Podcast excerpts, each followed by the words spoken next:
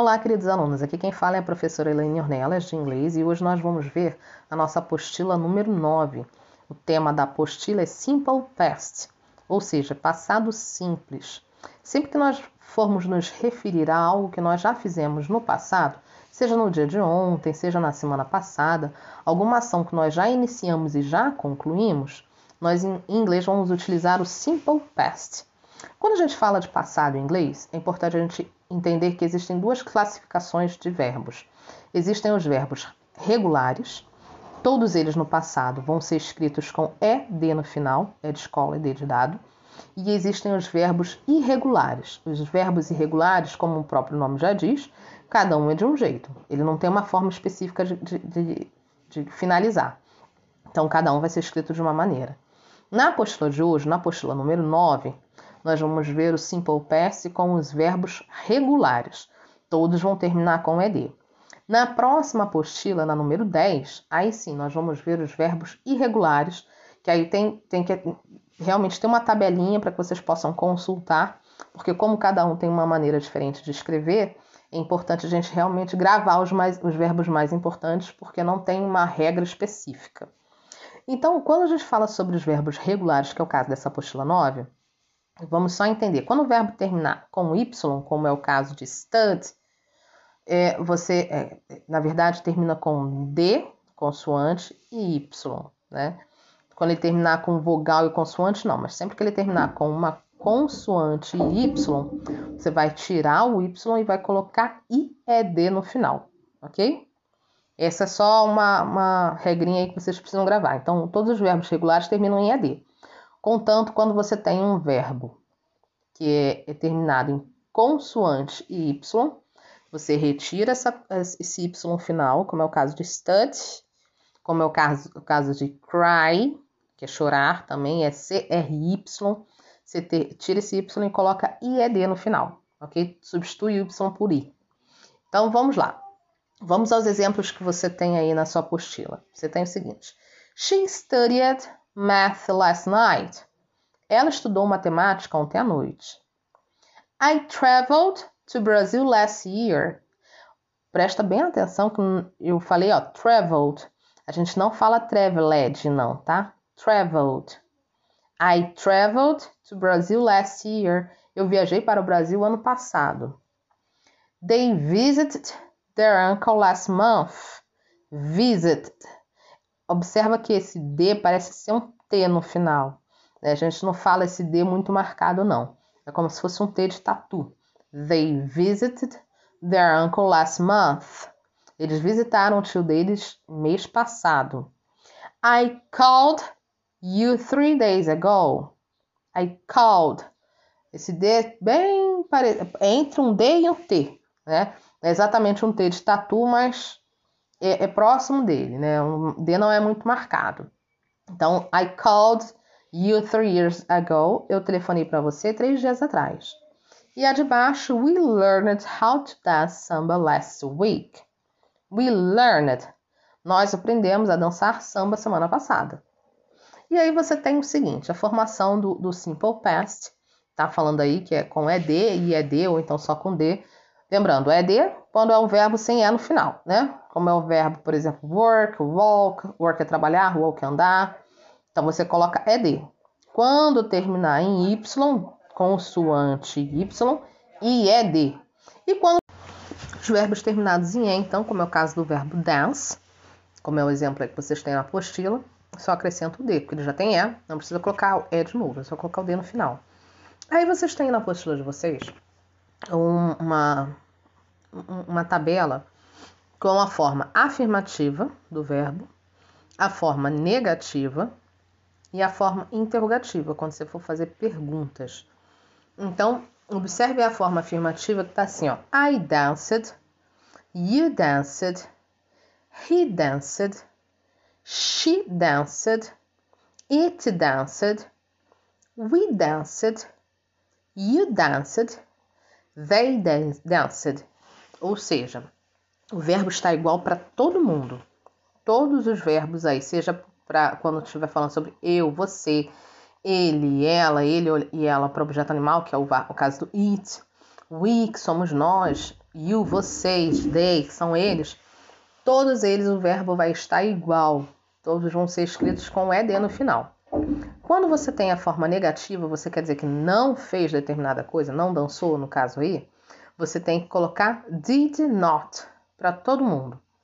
Tá? Did not. Você tem a, a, forma abreviada também desse did not, que pode ser didn't. É D-I-D, N de navio, apóstrofe T. Didn't. Pode ser a forma abreviada, pode ser escrito dessa maneira que fica mais rápido para falar e para escrever também. Então tá assim: I did not dance, you did not dance, he did not dance, she did not dance, it did not dance, we did not dance, you did not dance, they did not dance. Aí observa o seguinte: você vai falar assim, ué, mas o, o dance não tá com a letra D no final. Em inglês, é, é redundância você colocar o did. O did é um, é um auxiliar de, de passado. Sempre que você quer escrever alguma coisa na negativa ou na forma de pergunta em inglês no passado, você vai usar o did. Quando você usa did, você já está se referindo que é algo que já aconteceu, que ficou lá no dia de ontem, ficou na semana passada, no ano passado, é algo que já aconteceu e já acabou. Did é só usado no passado. Se você já está dizendo que é passado, você não precisa colocar, não precisa e não deve, tá? Porque de acordo com a gramática da língua inglesa é errado. Você não deve colocar o verbo também no passado, porque senão fica redundância. Aí você fala assim, mas o que é redundância? É como em português a gente dizer que vai sair para fora, que, que vai entrar para dentro. É errado, é desnecessário. Se você vai sair, só pode ser para fora. Se vai entrar, só pode ser para dentro. Se vai subir, você não vai dizer que vai subir para cima nem vai descer para baixo. Tudo isso é redundância em português e em inglês. Você colocar o did e colocar o verbo no passado é uma redundância tão, tão feia, né, tão ruim, quanto o nosso sair para fora ou então entrar para dentro. Então, é, o did já diz que é passado, o verbo volta para a forma normal dele. Sem o ed, ou sem o d, ou sem o ied. Se o verbo tiver y no final, volta a ser escrito com y. Então, sempre que você tiver na forma negativa e na forma interrogativa, que a gente vai ver agora, o verbo se escreve na forma normal e a gente vai utilizar esse auxiliar did ou didn't, como eu falei ainda há pouco, que é a forma, a forma abreviada. Então vamos lá. Na forma interrogativa, que é a pergunta, vai ficar Did I dance? Eu dancei. Did you dance? Você dançou? Did he dance? Ele dançou. Did she dance? Ela dançou. Did it dance? It é usado para ele ou ela, mas objeto ou animal, nunca para pessoas, tá? Did it dance? É, ele ou ela, seja um bicho, seja um, sei lá, talvez um, um ser inanimado, dançou. Did we dance? Nós dançamos. Did you dance? Vocês dançaram? Did they dance? Eles dançaram, eles ou elas dançaram? Então, sempre que você quiser, então, só reforçando, escrever frases negativas ou interrogativas, a gente não escreve o verbo no passado, escreve no, no, no presente. E o que vai informar que essa frase está no passado é o auxiliar did, ok? Vamos lá. Vocês têm aí então um exercício para fazer. Tá assim, complete as frases com os verbos entre parênteses no passado. Todos são verbos regulares, ou seja, todos terminam em ed, né? Todos é, devem terminar com ed. Depois de completar, traduz as frases. Então você tem dois trabalhos aí, duas tarefas. Escrever o verbo no passado. Depois que você escreveu o verbo, você precisa traduzir a frase toda. Vocês têm aí da letra A até a letra J para fazer. Então, aqui para fazer junto com vocês, vocês poderem aprender bem, eu vou fazer até a letra D. Vou deixar a letra E, da E até a J para vocês fazerem sozinhos, tá? Aí você tem a letra A, o seguinte: William e você tem o verbo visit. Visit é um verbo comum, é, é um verbo regular. Vai ficar então visited. Até tem lá em cima, na, na, na verdade, na página 1, né? Na, na página anterior tem. Vai ficar com ED no final. Visit com ED. Visited. William visited his grandparents last weekend. E aí a frase, a tradução da frase é William visitou seus avós na semana passada. Perdão, final de semana passada. O weekend é final de semana. Final de semana passada. Então, É, essa é a tradução da letra A. Letra B tá assim: Jane. Aí tem o verbo arrive. Arrive é chegar, ok? É chegar, é um verbo no presente é chegar. No caso, a gente vai ter que escrever que a Jane chegou. Jane arrived. Ele já tem a letra E, só vai escrever D no final. Jane arrived one hour ago. É, Jane chegou uma hora atrás. Ah, uma hora atrás. Na letra C, Peg, e aí você tem o verbo dance, que a gente viu aí bastante na tabela. Vai ficar danced, com D no final. A letra, a, a, o verbo já tem a letra E, é só acrescentar o D. Peg danced with Frank last night. Peg dançou com Frank na noite passada. Ontem à noite, pode colocar também.